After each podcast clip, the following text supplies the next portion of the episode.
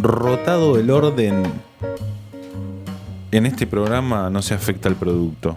Igual, que técnicamente no se falta, pero lo hacemos así, no pasa nada. Ah, bueno, lo hacemos así, está bien. Sí, sí, sí.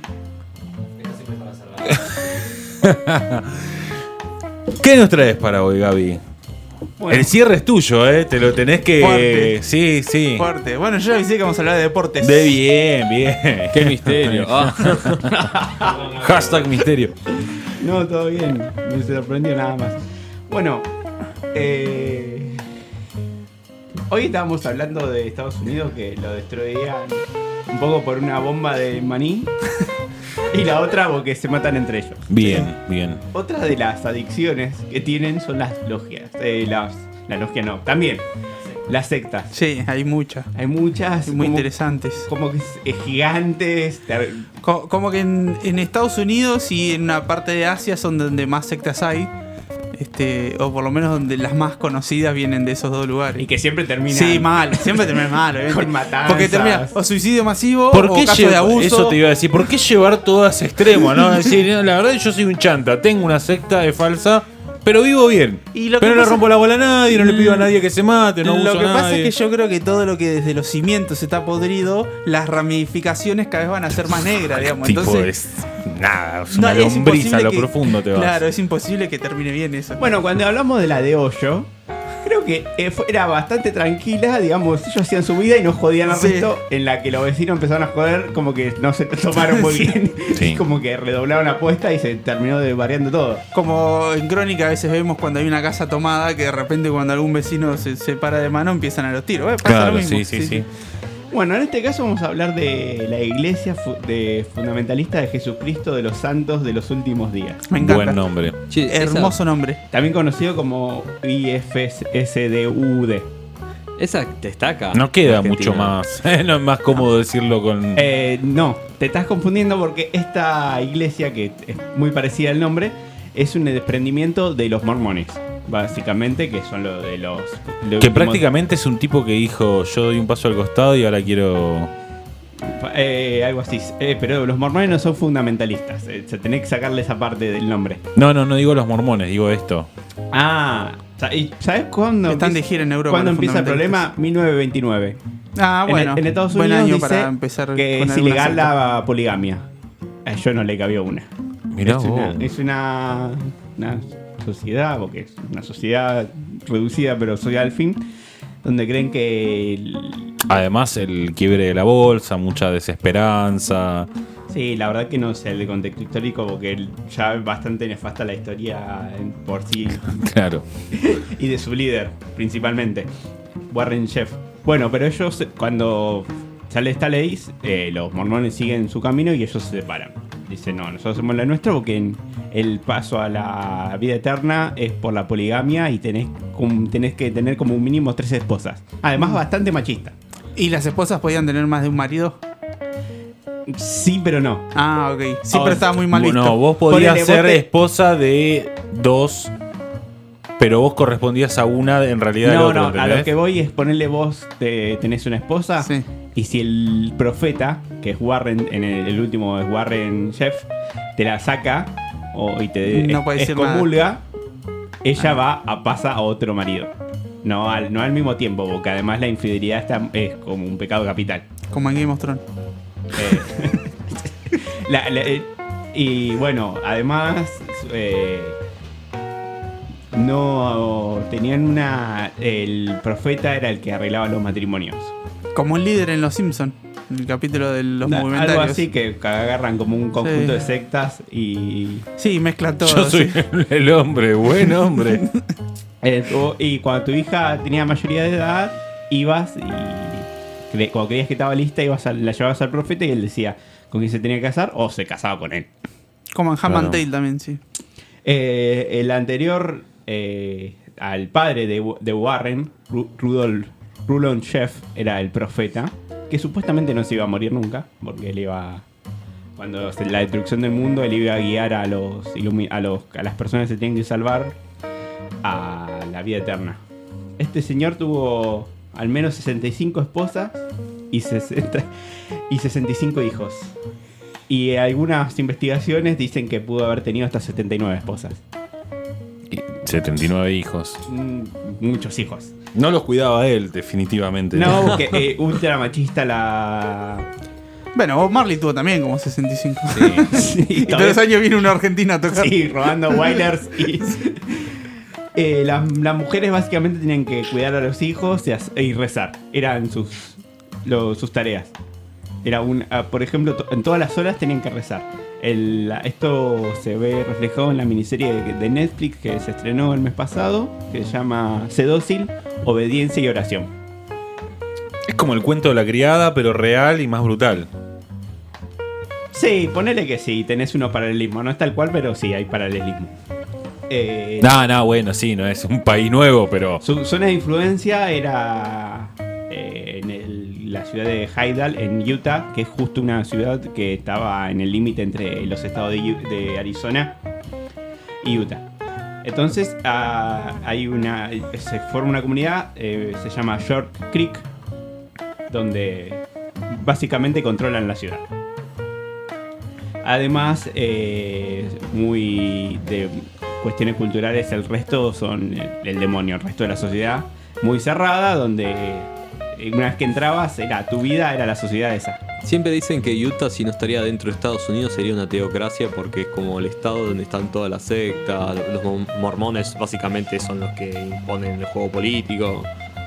Sí, bueno, eh, después se terminan trasladando por otros temas, pero los problemas, digamos, todo bastante nefasto, pero cuando se muere Rulon, que además estaba de últimas, los últimos años de vida era casi prostrado, y lo tienen que ayudar a todo, y, en- en- y estos últimos años había tomado mucha relevancia su hijo preferido, que es Warren Shelf. Ojo, porque tener que ser el preferido entre más de ses- 70 hijos es la segunda carrera que ganó después de la de los espermatozoides. O sea, importante. Eh, él- él- todos sostenían que todo empezó con su nacimiento, que nació con ocho meses, en un parto complicado, y dijeron como que su nacimiento fue un milagro. Desde ahí arrancó la mística. Y, el chao- y cuando empezó su adolescencia, ya sus hermanos decían, veían cosas raras como su relación con las hermanas. Y, pero siempre fue apañado por el padre, así que mucho no. Era el profeta el padre, nadie le decía nada. Lo que decía él era la palabra de Dios, básicamente. Bueno, cuando se termina muriendo, de a poquito Warren terminó convirtiéndose en el nuevo profeta. Y ahí eh, agravó más la situación. Empezó a confiscar libros y prohibir algunos autores. Como Moyano cuando le dejó a. Cuando Hugo le dejó a Pablo Independiente, que se hizo mierda en dos años. Eh, cambió la los códigos de vestimenta, si eran estrictos, ahora iban a ser más estrictos. Y empezaron a proliferar los matrimonios, además ya eran polígamos, con menores de edad. Ahí se ¿Por qué no, no? Ir un Sí, paso. sí, siempre, ¿no? Siempre. Y ya todo muy, muy, muy eh, nefasta la historia. Incluso empieza a haber resistencias. Lo curioso, una de las personas que empieza, que es el primer disidente, por así decirlo, que da la testimonio en el documental, es una persona. Perdón, ¿qué año estamos hablando ahí? 2002 eh, se muere el padre y él la par- asciende como nuevo profeta. Bien. Es bastante reciente la historia. Eh, uno de las personas que se unió, no, no fue alguien que creció en esa sociedad, sino que se unió. Eh, cuando él prohíbe, eh, Warren prohíbe las armas, él dice, epa, con las armas no. Sí, obvio. Otra de los fanatismo de Estados Unidos. O sea, estaba bien la poligamia, estaba bien que se casen con menores, pero cuando Claro. le tocaron las armas dijo, "Eh, acá hay algo raro. El derecho a tener mis armas, no. Bueno, a él lo terminan echando de la, de la sociedad. Su esposa pasa a otro miembro sus, y sus hijas, que también tenía muchas, pasa a ser hijas de otro hombre. Era como, bueno, vos te fuiste, esta va a ser la otra familia. Eh, una de sus hijas eh, fue la una de las últimas esposas de, de Rulon. Y una vez que se murió, eh, Warren empezó a seleccionarles. Primero se casó con muchas de sus madres, digamos, y otras las empezó a repartir con otros hombres de la sociedad. Tremendo. Sí, sí, sí. Bueno, los problemas arrancan cuando las sobrevivientes o las que logra- lograron escapar, que son las las protagonistas del documental empiezan a primero a negarse o a intentar escaparse, a no querer casarse o a cansadas de los abusos, porque eh, y adem- además de que eran menores y que la violaban y todo lo que pasaba, no tenían conocimiento de nada más en la sociedad. Algunas no se querían escapar porque, por ejemplo, ella cuenta, yo salí y no sabía qué hacer. Era como... Claro, sí. No. Era la vida, la única vida que conocían era esa. Sí, sí, es muy, muy, muy complicado todo. Pero bueno, esta serie de movimientos y controles empieza a llamar la atención de un investigador privado y caza recompensas. Eso me mata a los yankees que buen, tengan casa claro, qué buen oficio ser recompensa, ¿no? Tipo, es una cosa que Acá, te- estaría bueno experimentar. acá es, es algo que existe, pero. Hay muy pocas recompensas. exi- no, al, al cont- al revés te iba a decir, existen muchas recompensas. ¿Alguna vez te metiste en la página? Es, Pero la que recompensa es, es por personas desaparecidas. No, no, No, no. De, de verdad, eh, Hay, te- por si, ejemplo, te hay muchos metes, genocidas. si te metes en la página, ahora no, me- no me acuerdo cuál es, pero si te metes en la página donde se publican las personas que se buscan, ahí. Pero para hacer dulce de leche. ¿de Pero qué te reís? hay, hay, hay búsquedas No, tipo no se busca vivo o muerto o, o son todos- Amsil Children con una bolsa. Sí. ¿Qué le preguntaste? ¿Para qué le pregunté, no? Él es como el hijo del profeta. Siempre No, no, pero. eh, a ver, primero, gen- eh, genocida de la dictadura hay un montón. Y después los otros que tenés es también los que se escapan de la cárcel y los que se Claro, escapan de sí. cosas y bla, bla. Pero tenés un montón. Lo que no tenés es gente que quiera cazarlos, se ve. Había un, un- una serie, ¿no? Un caza recompensa. No recuerdo, pero siempre aparece en películas. No, no, había una serie que era la vida de uno que es gigante, que es como el, el que está en los Simpsons, y el chabón con la mujer y van y busca eh, toda la pelota. Después lo busco, pero, pero bueno, nada, eso. Es verdad, creo que no estaba Jennifer Aniston. En Casa recompensas con un. Nah, eso es una película. Yo te estoy hablando de una se- de un Ah. Discovery siguiendo a un Ah, tipo que era no, un no, caza recompensa no, no. real. Bueno, disculpame. No, no, no. Bueno, pero sí. Bueno, este hombre ve y se empieza a investigar y dice, che, acá hay algo raro.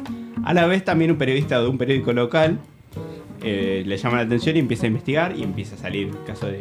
Bueno, le llama la atención lo de la poligamia, que era ilegal, pero como que lo dejaban pasar, como que no iban a gastar tiempo en eso, cosas tan lo, lo loquito, déjalo. Ahora cuando se enteran que hay menores involucrados Claro. Ahí es cuando, cuando algunas mujeres sobrevivientes logran escapar, dan su testimonio. Ahí empieza una investigación. En 2005 este hombre es acusado por, por casar a menores. Él era el que los casaba como cómplice de abuso sexual infantil. Y mandan una orden de arresto y él se escapa. Para todo esto, tiene este hombre, Warren Sheff, era millonario básicamente, porque esta sociedad cerrada lo que hacía era, te quedaba, además de cobrar un, di- un diezmo semanal, se quedaba con, era el dueño de todas las propiedades, o sea que vos vivías en una casa, pero porque él quería. El título era de él. Y Eran los además, movimentarios. si tenías una empresa, se la quedaba a él. Claro, sí, sí, sí. Otra, otro detalle era eh, se destacaba por ser contratista, como, como digamos su cuestión, su trabajo legal.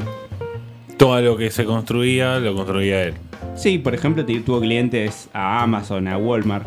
Claro. El tema es que sus, contratados sí. no eran contratados, Claro. eran los miembros de la sociedad. Che, anda a laburar. O sea, Vayan. es, es todo ganancia. Claro. Entonces tenía los recursos como para escaparse. Tuvo un año prófugo hasta que en, Además no son tan giles como para pensar que no, que no te puede pasar. Tenés que tener la valija con la guita, el viaje, el Ah. pasaporte falso. Hasta que en 2006, en un control de tránsito de, rutina, porque ven un auto con la patente borroneada, Sí. un policía le dice, lo detiene, y cuando baja el, el conductor, le pide la documentación y demás, es, era el hermano. Le dice al resto de las personas que estaban atrás que bajen, quien estaba atrás, Warren Sheff es detenido, le dan una condena a 10 años por estos dos casos, Nada más. nada más. Y además eh, van a, para este entonces, él ya había empezado unos años antes a trasladar a cada vez a más niños y mujeres a un rancho a las afueras de Texas, en la ciudad del Dorado, donde está su templo principal, donde iba a adiestrar o a, enseñar la cultura a los, a los más chicos para seguir, pero más un grupo más reducido, ¿no? Donde tenía un mayor control, cámaras en todos los accesos y en todas partes. Entonces eh, hay un allanamiento a ese lugar y encu- a- encuentran eh, a mujeres y a hijos separados de sus familias biológicas y se, da- el, el caso de, eh, un- de la- los institutos de menores, el más grande de la historia porque toman bajo custodia 400 chicos. A la mierda. Ah, Eh, a todo esto, eh, la- el movimiento de esta secta es arra- arrancar una movida por todos los medios a decir que la justicia está separando a, la- a los niños de sus madres. Para, no sé si vos recién trajiste el cuento de la criada, pero si avanzan con la serie de Handman Tale, el- la tercera y cuarta temporada es básicamente esto, ¿eh? O sea, para, por ahí no estoy spoileando para uno que tenga ganas de ver, pero se toma mucho que, que veo que es de esto. Eh, y toma, bueno, el caso crece y hay una presión gigante por estas madres que denuncian que le sacaron a sus hijos y también un, ni- un nivel de... No, no tenían los recursos ni la operatividad para de repente hacer descarto de 400 chicos, entonces paulatinamente lo empiezan a devolver. claro. Bueno, cuando ocurre esto, eh, parte de los investigadores se indignan y quieren profundizar más. Y llega una denuncia anónima de una nena que llama a un teléfono diciendo que estaba siendo abusada en el templo este en las afueras de Texas. Un allanamiento y con gracias al testimonio de las de una de las miembros que logró escaparse, llegan a un un lugar oculto, una, una especie de caja fuerte que no es una caja fuerte, donde están las pruebas para comprobar los abusos que estaba llevando a cabo eh, toda la sociedad y todos, todos los manejos Sí, sí. que estaba haciendo Warren. Incluso hay una. El, creo que le decía sesión sagrada o no sé qué. El muy sádico, ade- además de abusar de una de las, estas chicas, la tenía grabado el audio. Que es reproducido en el juicio. Eh, hay un fragmento incluso en, el, en el- la miniserie. ¿Este tipo hoy dónde está? Bueno, después cuando eh, a- avanza este juicio, en 2010 es condenado a cadena perpetua, más 20 años y una multa de 50 mil pesos. Sí, Dólares. eh, dólares, dólares. dólares. Sí, pero tampoco Igual tampoco cosa. nada, porque la habrá juntado todas, sí. Sí, tiene 66 años. El tema es que eh, en 2038 podría llegar a... Tiene la posibilidad de pedir la libertad condicional. Hay que ver si se la conceden, ¿no? Pero más allá de que está en prisión, sigue siendo el líder desde la cárcel Y la gente lo sigue. de la comunidad. Estiman que hay entre 4.000 y 5.000 miembros todavía de la Iglesia Fundamentalista de Jesucristo de los Santos en los últimos días. Qué largo el nombre, ¿no? ¿De dónde sos? Soy de la, La iglesia. de la- ya me, me cansé. y sigue manejando desde prisión a la comunidad como él quiere básicamente Eh, la historia le hizo hubo documentales el periodista e investigador eh, privado que les comentaba sacó un libro como que se hizo muy conocido y todavía no entienden la gente eh, cómo sigue funcionando. Que ahí, eh, cuando hay algunos testimonios de las sobrevivientes, es que decís, eh, que, digamos que entendés el por qué, ¿no? Cuando vos creciste ahí, no conocés Sí, no otra conoces cosa. otra cosa, sí. Es lo normal para, para mucha gente, sí. Sobre todo por la cantidad de tiempo en que se perpetuó. Hay chicos que nacieron en esa, en esa comunidad. Y también que. Obviamente no, no, no voy a compararlo, ¿no? Pero afuera tampoco te ofrecen mucho. Digo, en, en el sentido de que tienen los- estos tipos tienen mecanismo de mostrarte lo que está pasando afuera y que vos con el poco conocimiento que tenés, por lo que viviste, decís, no, bueno, si estamos acá estamos bien. Afuera está pasando esto y esto y lo otro. Pues es una sociedad que está en- Como en, en muchos sentidos fragmentada. ¿Cuál es? La de Night Shaman en la que no pueden salir del bosque por criaturas, pero aparte le explica, no, Ah, bueno, sí. pero a mi hermana la mataron en un callejón, a mi papá lo asaltaron y lo cagaron a Sí, tiro. bueno, Más o menos. tiene algo de eso, sí, sí, sí, sin duda. Sí, eh, una cuestión, la directora es una mujer de la miniserie, la, la serie documental, y uno de los fragmentos, testimonios más fuertes es de una de las sobrevivientes que dice la paradoja de todo, que siendo las mujeres las más reprimidas y víctimas de, de la, de esta secta y de él particularmente, son las que la terminan hundiendo. Son dos o tres que Sí. pudieron escaparse. En Netflix dijiste que está. ¿Está producida por Netflix o.? Mm, de- creo que sí, pero no estoy no 100% seguro. ¿Cómo se llama? Sé dócil, oración y obediencia. Sé dócil, oración y obediencia. Raro el título también. Eh, es una de los. Oración y obediencia es lo que. Debe ser, sí, una Estaba de las- tallado, además de ser la- los códigos de, vi- de vida que mantiene la sociedad esta, eh, en, en su casa, la, de, la que él tenía, una de lo- las. como una especie de chimenea, tiene tallado oración y obediencia.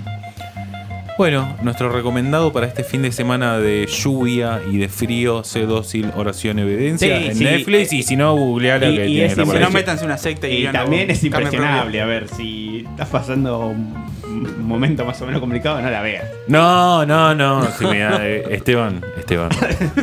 Teti, por favor, che. No la Eh, veas. eh, Cuando venite a casa. Venite a casa que vamos a escuchar un poco de música, un asadito, pero no, no la veas. No, no, si estás para levantar, no la veas porque es un bajón. Nuestro recomendado para el fin de semana. Basado en hechos reales con el señor Gabriel Santana. Vamos con una canción y enseguida volvemos con más fronteras urbanas.